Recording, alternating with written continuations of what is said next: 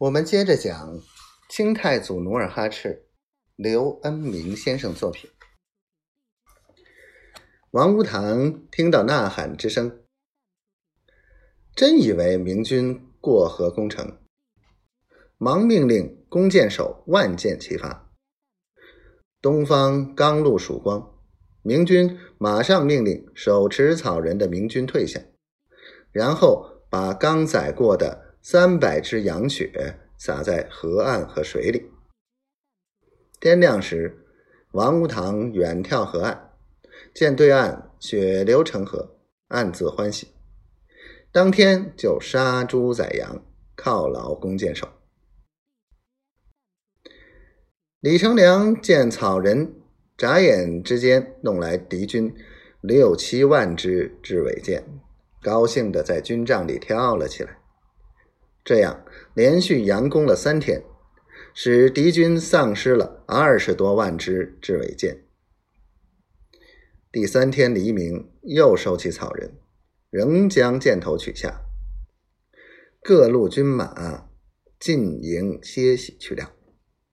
李成梁忙叫人把努尔哈赤找来，问道：“佯攻何时结束？”“今日。”“为什么？”“据小人到永殿马市暗查，王屋堂近年到那里共买了万把金生铁，每个箭头按照一两生铁计算，他总共。”不过十六七万支箭，眼下他已失去了二十多万支，就是说，连平日积攒的箭头都用上了。大人如若把敌人射来的雉尾箭细细查看，就会发现，今天射来的箭尾之雉毛已经变色，略可闻到霉味儿。据此可推测。敌军今天已经翻库倒箱，接近渐进的境地了。今天晚上，如果我们再佯攻片刻，便可乘胜过河，连夜攻城。努尔哈赤的精细智谋，颇得李成梁的赞赏。李成梁听罢，连忙双手拍着他的肩膀。夸奖道：“董太郎，好好干！将来我拨给你三千精兵，做我的先行官。”当晚月色朦胧，李成梁集合十万重兵，分三路进军。中路派兵两万，举火把、植草人，在河岸摆开阵势，击鼓呐喊，时攻时退。其他两路各派兵四万，各自在中路附近搭浮桥偷渡。站在对岸城头的王屋堂，这时朝明军营中观望。